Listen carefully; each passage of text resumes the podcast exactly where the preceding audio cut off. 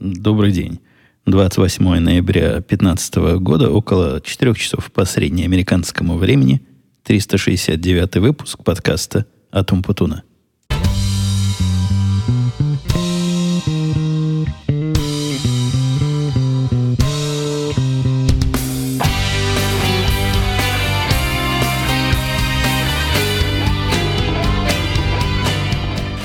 После регулярности заработанной и, и репутации, вызванной моей регулярностью, заработанной тяжелым потом, сложными страданиями и дикой усидчивостью, вот позволил я себе такой типа отпуск. Давайте его зимним отпуском считать, чтобы не вошло в привычку. Посему есть надежда, что я возьму себя в руки, но хотелось бы обвинить себя, можно частично обвинить, но полностью не получится. Совершенно сумасшедшие времена мы с вами тут не слышались. Работы было между много, очень много и чудовищно много. Никаких сил не оставалось на, на всякие эти темы поговорить. Хотя, конечно, злые языки скажут, а на радио Тита временно ходил. И, наверное, будут правы. Ну, на то они злые языки, но справедливые. Сегодня же вообще произошел нонсенс. Полнейший буквально разрыв шаблона, и я не мог этого допустить. Я ходил в то время, когда собирался свой подкаст записывать, так вышло, что пошел в гости в чужой подкаст. Просидел там вместо часу, который с самого начала мы планировали просидеть целых два часа, и тем не менее чувствую, что это никуда не годится. Не годится не то, что я туда пошел, а нет, а то, что променял вас, моих дорогих постоянных, ну или даже не очень постоянных, а немножко временных – но тем не менее свою вот эту корневую аудиторию на каких-то чужих людей. Чужих мальчиков и девочек, которые, возможно, и не знают, кто я такой, слушают совсем другой подкаст, туда я, значит, пришел, а к себе нет. Необходимо было проблему эту решать, несправедливость побороть, и вот этим как раз сейчас я и занимаюсь. Разговаривал я два часа, ну, почти два часа в подкасте про такие около профессиональные темы, хотя довольно высокоуровневом подкасте. Он на самом деле про QA, и как только они у себя выложат, я, я вам дам знать где-нибудь, где могу, скорее всего, у себя в Твиттере, что вот сходил. Если хотите, тоже послушайте. Хотя это не совсем та, мне кажется, целевая аудитория, которая слушает вот этот мой обычный, регулярный и еженедельный. Некоторые скажут в кавычках еженедельный после более чем трех недель перерыва подкаст. Но, тем не менее, если кому интересно, те знают, где, где найти всю информацию про меня и про те места, куда я хожу. Давайте переходим к обычным своим темам. Только что я с телефона разговаривал по телефону, опять же, с тем самым Dish Network, который в последние несколько месяцев, по-моему, уже не первый раз стал героем нашего повествования. На мой личный взгляд, в этой индустрии, и даже не у этого конкретного поставщика услуг телевидения, а вообще в этой индустрии есть какая-то серьезная проблема. Даже несколько проблем. Я начну с того, что они не могут заставить всю эту балайку работать безукоризненно. Ну, то есть, как только маленькая, самое, что не есть минорная непогода, сразу сигнал этот спутниковый теряется, смотреть ничего невозможно, записи зависают – Страшное дело. С точки зрения конечного пользователя их сервиса, я, конечно, понимаю, что непогода может повлиять на прохождение спутникового сигнала, но не до такой же степени. Вчера у нас выпал первый снег. Первый снег в этом году, ну, сказать, что снег, прямо с большой буквы «СН», нельзя. Ну, на дюйм, может, выпало, сантиметра на два где-то снега. Никакой антенну никуда не засыпало, и, тем не менее, сигнал перестал ловиться. Не то чтобы совсем перестал ловиться, а перестал ловиться сигнал высокой четкости и молодцеватости, а остался только стандартный. Что, согласитесь, ну не, не 18 же век смотреть SD-телевидение сейчас. При этом подобное безобразие происходит за последние две недели второй раз.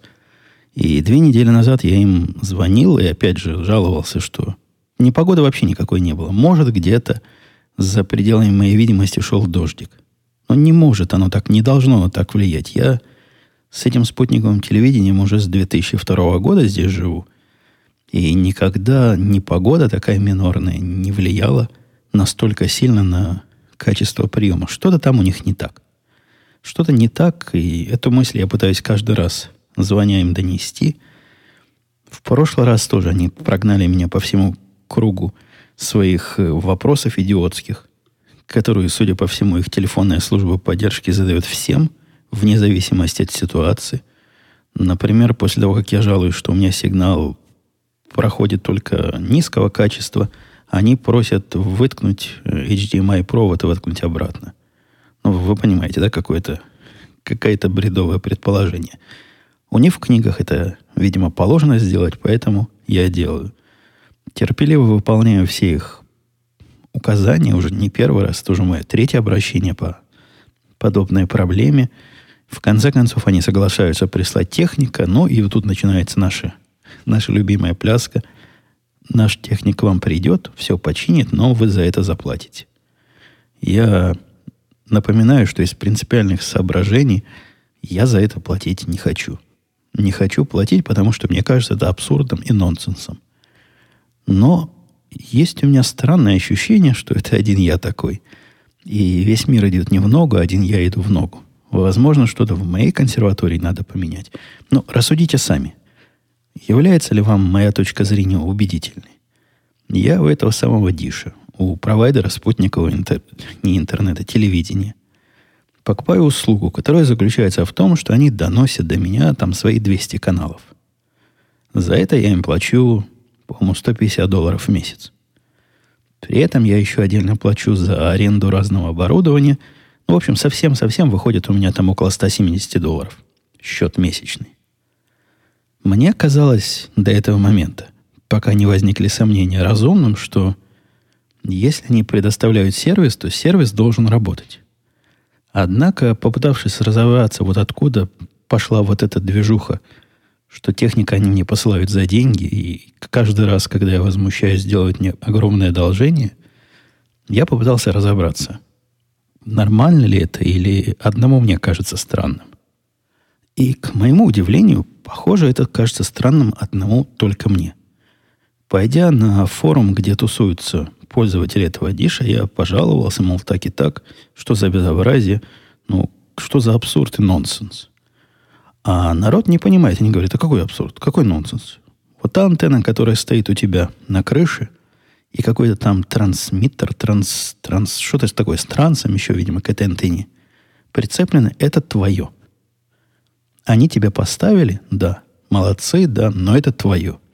И поэтому за нее, за эту антенну ты отвечаешь. И, значит, если чего сломалось, либо сам чини, либо звони, значит, добрым людям, они тебе за денежку это починят.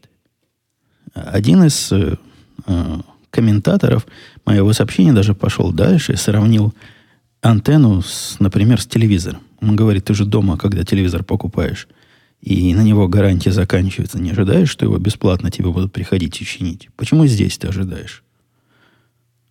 Настолько он убедительно меня убеждает, что даже какие-то какие-то подозрения закрались. Может, действительно весь мир вокруг не так работает, как я думаю. Мне лично видится эта аналогия с телевидением полнейшей ерундой и высосана из пальца аналогии, поскольку когда я покупаю телевизор, я делаю осознанный выбор. Я знаю, какую я модель покупаю, куда я его вешаю, зачем он мне нужен. И могу его использовать не только для получения услуг от одного конкретного провайдера услуг. Это вещь универсальная. В принципе, как и компьютер, как телефон, ну, как что угодно, что я покупаю – Могу так пользоваться, могу иначе пользоваться. Здесь же я смотрю на ситуацию спутникового телевидения как на какой-то сервис. Возможно, в этом проблема и в этом моя точка зрения не совпадает с реальностью. Мне кажется, что если это сервис, то какого черта отделять вот этот кусок от того куска? Мне, как заказчику, глубоко фиолетово, какое место их сервиса сломалось. То, которое они поставили мне на крышу, они не спрашивали меня, куда ставить. Они не давали мне выбора, какую антенну купить. Я понятия не имел, что это мое. А оказывается, это мое. И что мне с этим моим дальше делать? То есть, раз оно мое, видимо, я могу эту антенну на какой-то другой спутник перенаправить и купить у какого-то другого провайдера услуги. Да нет. Вовсе не так. Альтернативный провайдер, если я на него перейду, поставит свою собственную тарелку, направит куда надо.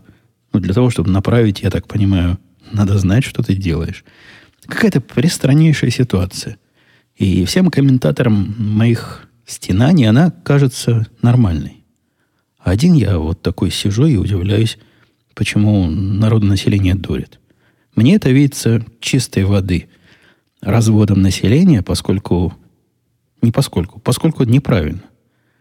А способ, который они избрали, мне видится как попытка искусственного снижения цены. Ну, для того, чтобы на рекламных баннерах писать, а мы стоим там всего 49 долларов. Или всего 59 долларов. А вот все вот эти другие затраты на сопровождение переложить на заказчика, и пусть он платит за это отдельно. Какой-то бред и абсурд. Ну, в результате я их вызвал еще раз, и придут они в понедельник. На этот раз денег не просили. Видимо, у них там в списках указано, что с этого денег просить не надо, он все равно не дает. Но осадочек остался. Остался по-любому, что-то с этим миром не так.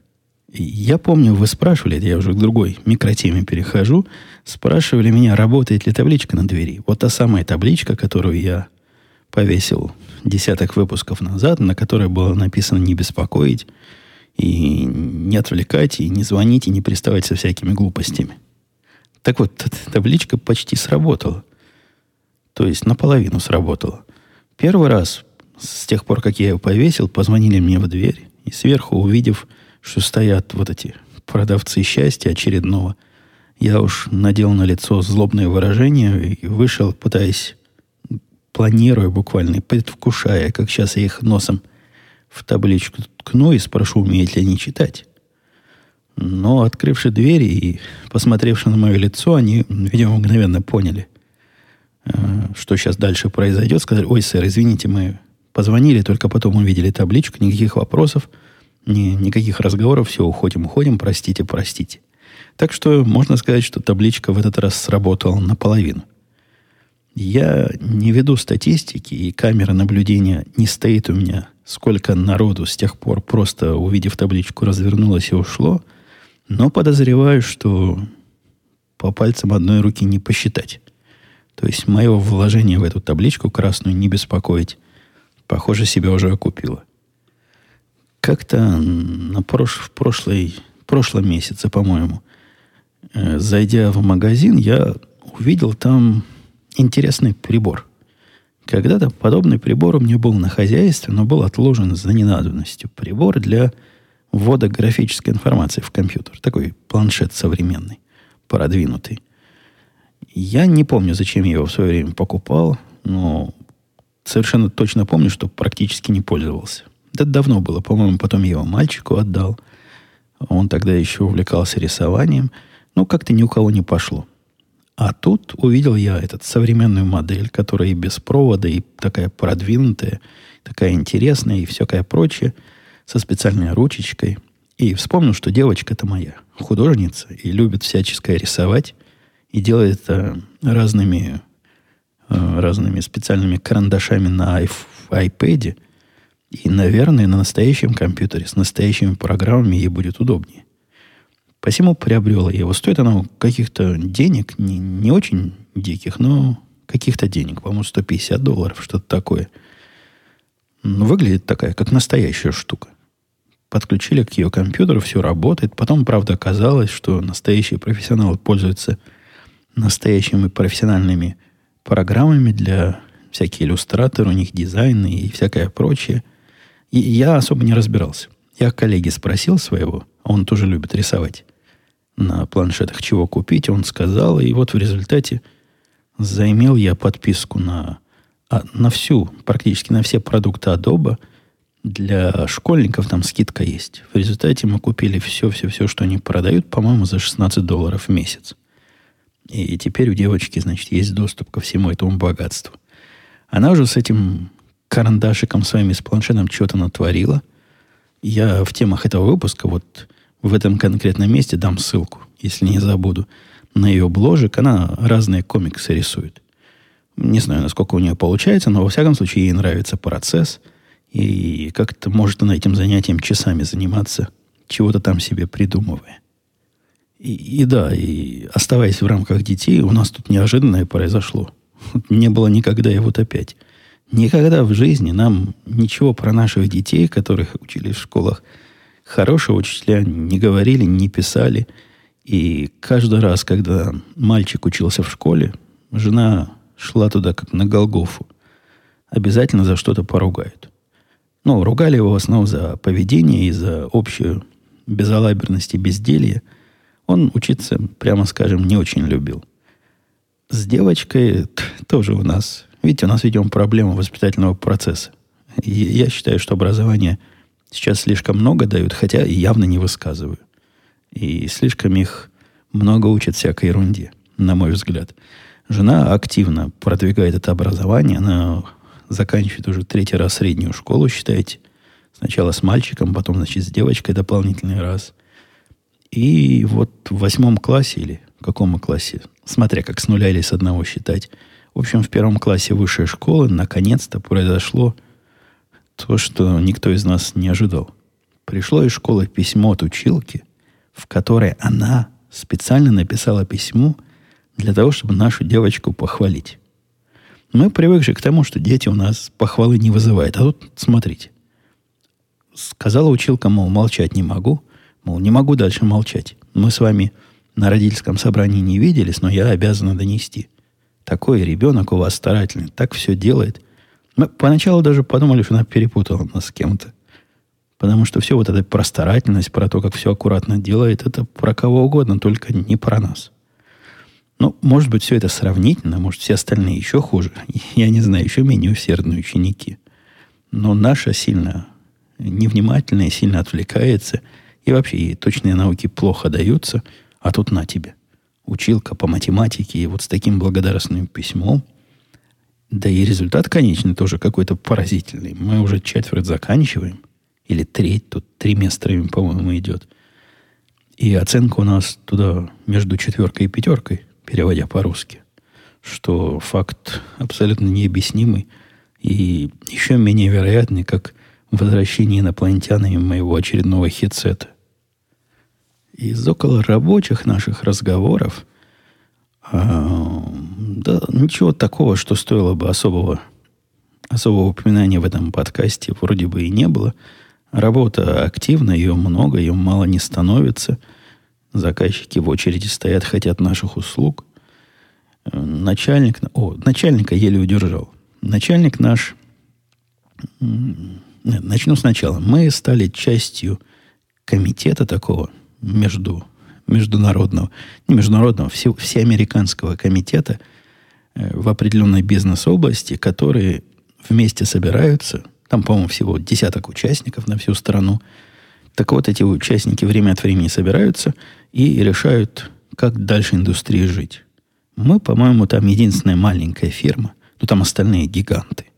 А мы вот маленькая ферма, но право голоса у нас такой же, как у всех остальных. То есть индустрия говорит, да, вы, мол, вы хоть и маленькие, но, но крутые, серьезные, поэтому приходите на нашу тусовку больших парней.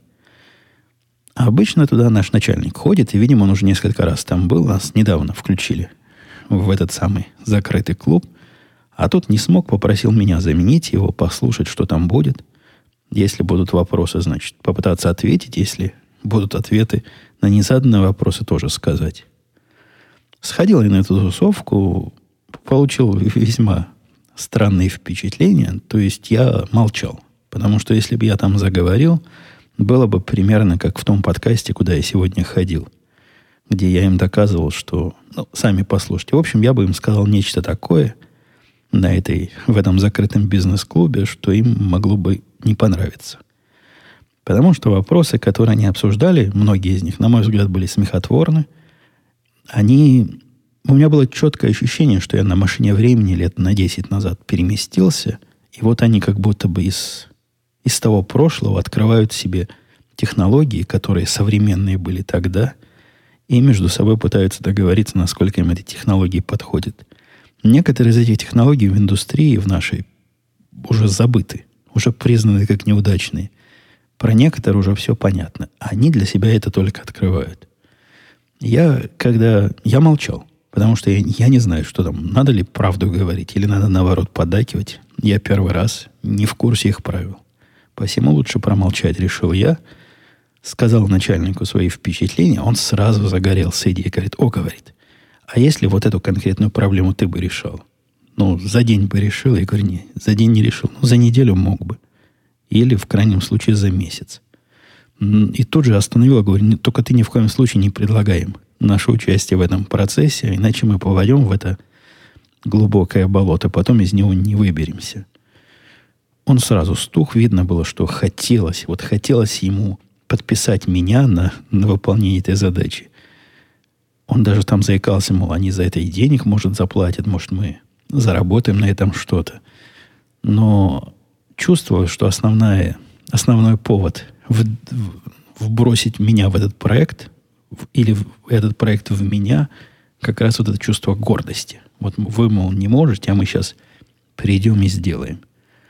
И я таких проектов не люблю. Когда ты приходишь, говоришь всем окружающим, вы дебилы, сейчас я всю вашу работу сделаю – Возможно, с политической точки зрения это хорошо, но с точки зрения технического взаимодействия с их специалистами это путь ведет в пропасть. Однажды в нашей прошлой жизни меня, в моей прошлой жизни меня тогдашний мой начальник в такую работу втянул. Когда мы пришли, сказали нашей австралийской группе и донесли всем им начальникам, что, мол, вы ерундой тут занимаетесь, и вот этот проект, который вы делаете за 50 миллионов – мы сделаем за 50 тысяч и в 4 раза быстрее. В результате мы таки действительно его сделали. Ну, не за 50 тысяч, но за 100 и не в 4 раза быстрее, а в 6.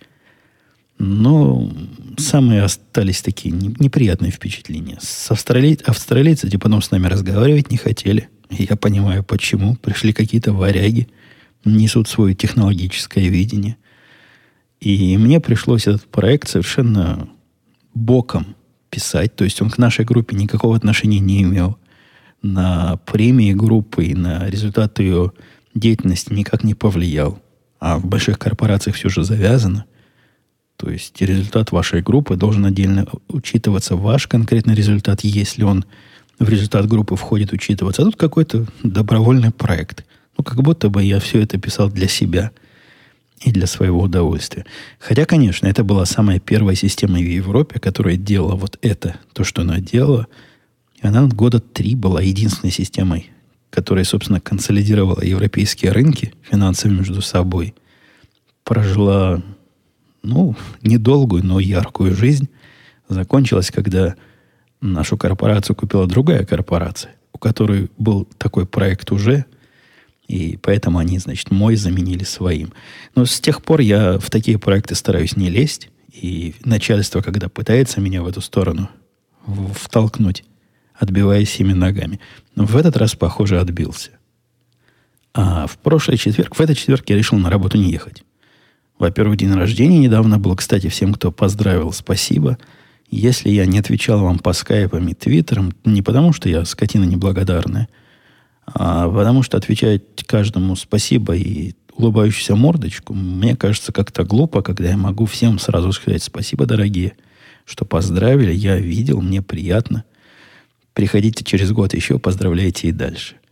Так вот, на этой неделе я не был в конторе, потому что мальчик мне принес экспериментальный напиток, который оказался очень крутым скотчем, но, видимо, с моим организмом он не особо пока совместим.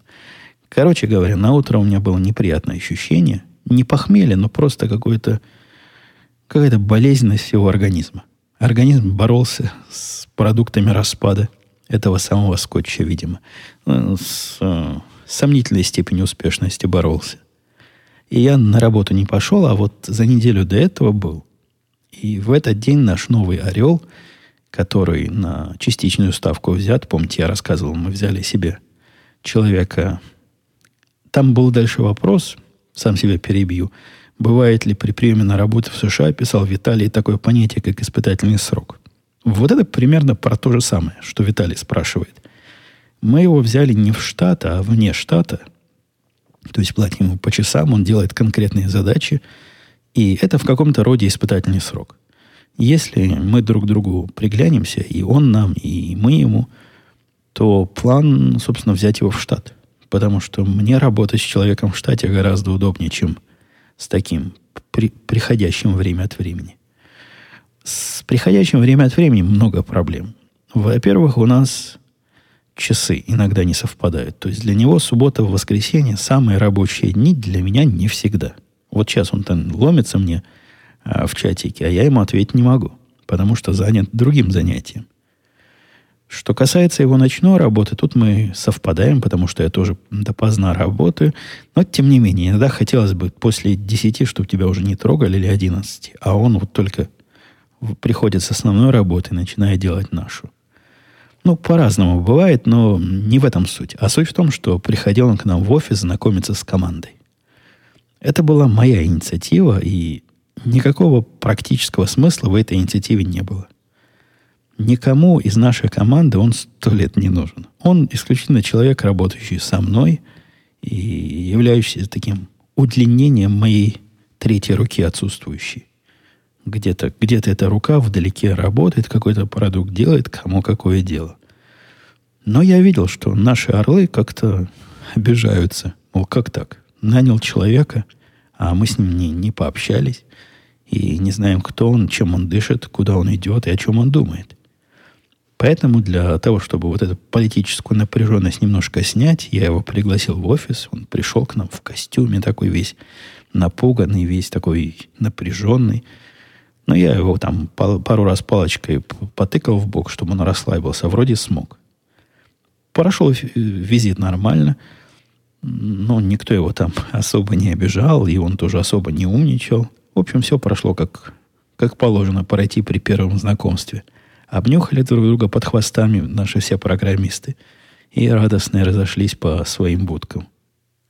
Однако у меня с этим работником, я не знаю, это конкретно ли фича этого моего конкретного работника, которого я взял, и которым, в принципе, я доволен. Либо это они все такие, которые работают по контракту и на таком как бы испытательном сроке. С ним есть две проблемы. Первая проблема, не, не технические проблемы, не связаны с его работой. Но первая проблема связана с тем, что он пытается меня впечатлить. И он так сильно пытается меня впечатлить, что это начинает мешать процессу. И продукту, и результату. Если есть какие-то два пути решения проблемы, он обязательно выберет самый замысловатый, такой редкий, такой, с его точки зрения, красивый, который показывает интеллектуальность подхода. Я же весь за то, что простота лучше воровства. И все, что можно сделать сложно, лучше сделать просто. Занимает какое-то время эту мысль до него донести, что меня впечатлит не, не сложно реализованный результат, а просто реализованный процесс – и не нужно вот для, для красоты тут городить такого огорода, если весь этот огород можно выбросить и сделать просто. Мысль о простоте ему как-то чужда. Ему кажется, что сложно это хорошо, и глядя на сложное, я пойму, какой он крутой. Хотя все пока ровно наоборот. Кроме того, он меня часто спрашивает – я не против общения. Я, наоборот, за то, чтобы определить ему в начале рамки, как надо все писать, как процесс это настроить. То есть вложить в него усилия, время для того, чтобы дальше он развивался сам и продолжал делать без моего непосредственного участия. Я ожидал, что будет такая кривая, задухающая. Такая, знаете, сверху идет активно, а потом раз-раз-раз и к нулю. Такая кривулечка. И затухание я ожидал после того, как я все, что хотел ему скажу, и вот он будет знать, чего я жду от него, и какими образами эти ожидания доставлять. Нет, не получается кривульки. Прямая. Прямая просто как железная дорога. Линейная функция. То есть, чем дальше в лес, тем толще партизаны. Он меня все больше и больше не сказать, что дергает, а интересуется моим мнением. И, я не против сказать свое мнение. Вы видите, я тут и без, без вашей просьбы свое мнение рассказываю каждую неделю в, в разных подкастах. Но мне не видится вот эта идея такого э, управления на микроуровне, который здесь специальным словом называется микроменеджмент, хорошей идеей. Мне это видится, наоборот, управленческим грехом. Я не хочу брать этот грех на свою душу. Я не хочу ему каждый шаг оценивать и говорить, да, тут ты молодец, сделал хорошо, а тут ты, козлина, сделал неправильно, по рукам надаю. Не хочу я этого. Я хочу после того, как мы уговорились об общих рамках, и он понял мои ожидания, а мне кажется, мы как раз сейчас на том этапе, когда он знает, чего я от него жду. Он понимает, какого результата я от него ожидаю и какой процесс в это все вовлечен. Все это он уже понимает абсолютно точно. Но, тем не менее, спрашивает моего одобрения о каждом маленьком шаге. Вот с этим буду бороться, потому что желание заниматься вот этим микроменеджментом у меня нет никакого. И мне кажется, что это путь в никуда. Надо, надо срочно с этого пути сворачивать на прямую дорогу. Давайте про то, как я завел Apple TV и каким странным последствиям это меня привело, я перенесу на следующий выпуск. А сейчас посмотрим на ваши комментарии. Поскольку давно не слышались, вы успели какое-то количество. Хотя удивительно маленькое для такого длинного времени какое-то количество комментариев. Иван писал, э, прослушал ваш подкаст 2005 года, то есть 10 лет назад. Там вы обозревали новость про сотовые телефоны, и что в недалеком будущем большинство людей будет использовать сотовые телефоны как основное средство для потребления контента. Показалось Ивану, что я не особо в это верил. Не мог бы я прокомментировать и рассказать мои прикидки о том, что будет в недалеком будущем. Э, какие прикидки на что? Что будет в недалеком будущем в смысле потребления контента? Не, ну это такой вопрос какой-то визионерский.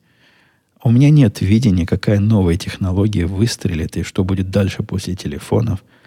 И не совсем моя область. Вы как-то не, не в те ворота, Иван. Стучитесь и не в ту дверь ломитесь. Мне казалось долгое время, что телефоны будут сотовые стремятся, стремиться к какой-то миниатюризации, а, а все пошло наоборот. Они чем больше, тем лучше. И я тут даже не, не возьмусь предсказывать. Понятия не имею, как оно чего будет. Единственное, что мне кажется несомненным, это какая-то прорывная технология в области э, батарейной жизни должна произойти, потому что то, что мы сейчас имеем с этими мелкими устройствами – когда они в лучшем случае день-полтора живут, это никуда не годится. Это явно, явно какая-то недоработка. Вот эта часть не поспевает за, за всей остальной функциональностью. А про, про другое, ну, не скажу. Будут ли они какие-нибудь трехмерные голографические или вмонтированные прямо в мозг, или татуированные на, на кисть, понятия не имею. Это вам, дорогой Иван, к фантастам – а, Виталий. Вит, а, Виталию мы уже ответили про испытательный срок. Э, Иван спрашивал, добрый день. Не мог, а, это, похоже, тот же самый Иван. Не мог найти ни в одном ваших подкастов историю про бракосочетание. Не могли бы вы рассказать про свою свадьбу, если она была, и где? И как вы вообще относитесь к таким ритуалам?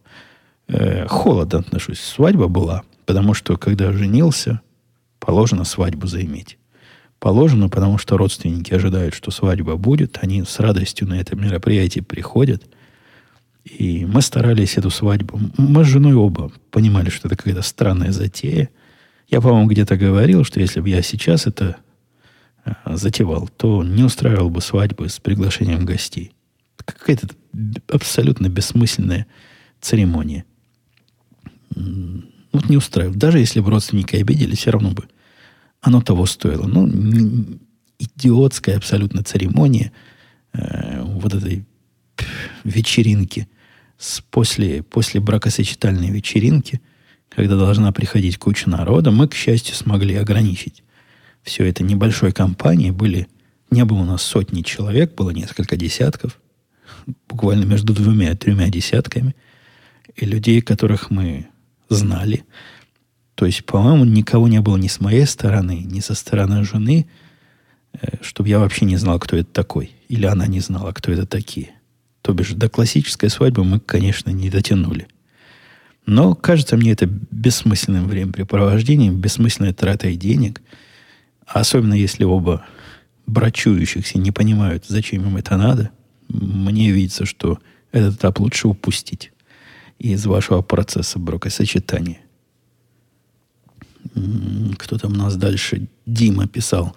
Добрый день, Евгений. Мне кажется, вы слегка лукавите, говоря, что программистам приходится постоянно учиться. Вам же нравится узнавать новое в своей сфере? Да нет, Дима, это, это, это ты лукавишь. Есть области, в которых узнавать что-то интересное, любопытное, и я с удовольствием полежу с этой книжкой почти как с художественной литературой на досуге.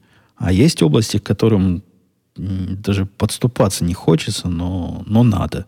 И берешь эту документацию, берешь эти спецификации, читаешь их и учишь, и развиваешь свои знания в них. Оно по-разному бывает, как в любой другой профессии.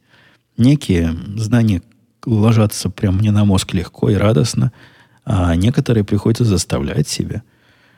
Самый лучший для меня показатель, если... Я всегда эти знания получаю, ну, как правило, не всегда. Как правило, получаю лежа на диване у себя тут во второй на Первильской студии с iPad mini, и через него эту самую информацию ко мне приходит. Ну, либо если эта информация требует какого-то практического тут же применения, то на том же диванчике, но с лаптопом, где можно сразу что-то попробовать. Так вот, э, в половине случаев той информации новой, которую я э, для себя получаю путем учебы, в сон клонит. И это самый главный признак. Если я читаю какую-то специальную литературу или какое-то какое техническое описание чего-то, и меня клонит сон, то это не подпадает под «вам же нравится узнавать новое в своей сфере». То есть вот это новое я бы прекрасно прожил и не узнавая его. Но надо. Поэтому не, не, не всегда котам, коту масленица, Дима. И не всегда нам, программистам, любая учеба в радость. Артем задает вопрос. Расскажите, как в Америке обстоят дела с откладыванием денег на безбедную старость? Как я знаю, финансовых инструментов для накопления и откладывания в США огромное количество, в них тяжело разобраться. Как вы сами в этом разбираетесь? И что думаете о них? Давайте я, с вашего позволения, я просто забыл. Забыл вынести вот этот не вопрос, а свой рассказ о том, как я разбирался с новой системой, подобной той, э, о чем Артем тут спрашивает – там прямо такое оказалось, прямо вау, вау, так сложно, так нечеловечески. Заняло у меня часы, но это стоит, стоит отдельного разговора. Поэтому с Артем не отвечу. Но в следующем подкасте, если не забуду, добавлю в основные темы. Алекс писал, здравствуйте, по поводу старого микрофона я ровно, как и вы, человек с техническим образованием, и не верю, что что-то могло починиться само. Не думаете ли вы, что это дело рук тех самых инопланетян? Давно не было вестей от них. Возможно, они таким образом компенсируют вам угнанные гарнитуры. Э, хорошее предположение. Тут вообще дело не в микрофоне, а дело совсем в другом приборе, который сам починился. И если микрофон, я в принципе с, э, с Алексом соглашусь, что как-то не верится, что там что-то может починиться само. Там и чиниться особо нечего. То есть, если сломалось, так видно, что сломалось. Прибор, он же сложный, там просто много-много всего разного. И прибор реально починился сам. Вот я сейчас через него говорю, и он звучит, как звучал всегда до последней поломки. Является ли это услуга инопланетян? Мне кажется, это слишком сложное объяснение. Мне кажется, то, что электроны с катода на анод перекатились, ну, по принципу по принципу не введения сущности сверх необходимого лучше проходит. Кто там у нас еще? Александр еще у нас писал. Большое спасибо, уже много слушаю лет ваш подкаст.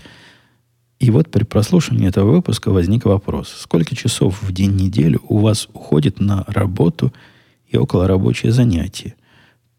Приходится ли прилагать усилия для ограничения рабочей и околорабочей деятельности? Хороший вопрос, хотя, к сожалению, хорошего ответа я не дам. У меня нет статистики. Мой рабочий день, я, по-моему, тоже, по-моему, уже об этом говорю. Вы видите, два часа предыдущего подкаста начинают сказываться на дикции. Так вот, мой рабочий день начинается в 10, 20, 10, 30 и заканчивается, когда, когда организм скажет «хватит». Я своему организму верю. И не приходится мне прилагать особые усилия для ограничения этой самой деятельности. Но организм, он, надо прислушиваться к нему. Он разные сигналы подает. Например, в моем случае организм уже в крайнем, в крайнем, в самом, в просто вообще уже надо все бросить и уйти, это начинает голова раскалываться. Вот если я досидел до такой степени, что дальше сидеть не могу, то я точно часа четыре пересидел. Обычно я до этого не довожу. Я чутко прислушаюсь, что он там мне говорит. И когда он мне говорит, хватит, мол, пора пойти погулять или кофе выпить, я так и делаю. А если потом подхожу к компьютеру, организм против возврата к работе, значит, возврата к работе не будет. Я вполне себе могу позволить какой-то день, например, вот я в 11 стал продуктивно работать, а, например, уже в 6 сказать все, баста. Или в 5 даже сказать баста. На сегодня хватит, я вряд ли сегодня пользу какой-то принесу, лучше дам всем мыслям в голове устаканец. Э, нет никакой формальной у меня стратегии. Надо просто слушаться себя и слушаться свою интуицию. Она, она подскажет, когда хватит, а когда можно еще. Э, ну что, давайте на этой оптимистической ноте, поучительном моменте, хотя его, наверное, трудно реализовать. Объяснить словами, какой именно орган моего тела я слушаю и как это именно работает, невозможно. Ну, надеюсь, вы понимаете на своем интуитивном уровне, о чем я говорю. Ладно, давайте все на этом будем заканчивать. Я надеюсь, до следующего воскресенья буду стараться делать все, что могу. Уже несколько тем просто сразу после завершения этого выпуска я перенесу в следующий, так что будет задел и не будет проблемы о чем поговорить. Все, пока. Услышимся.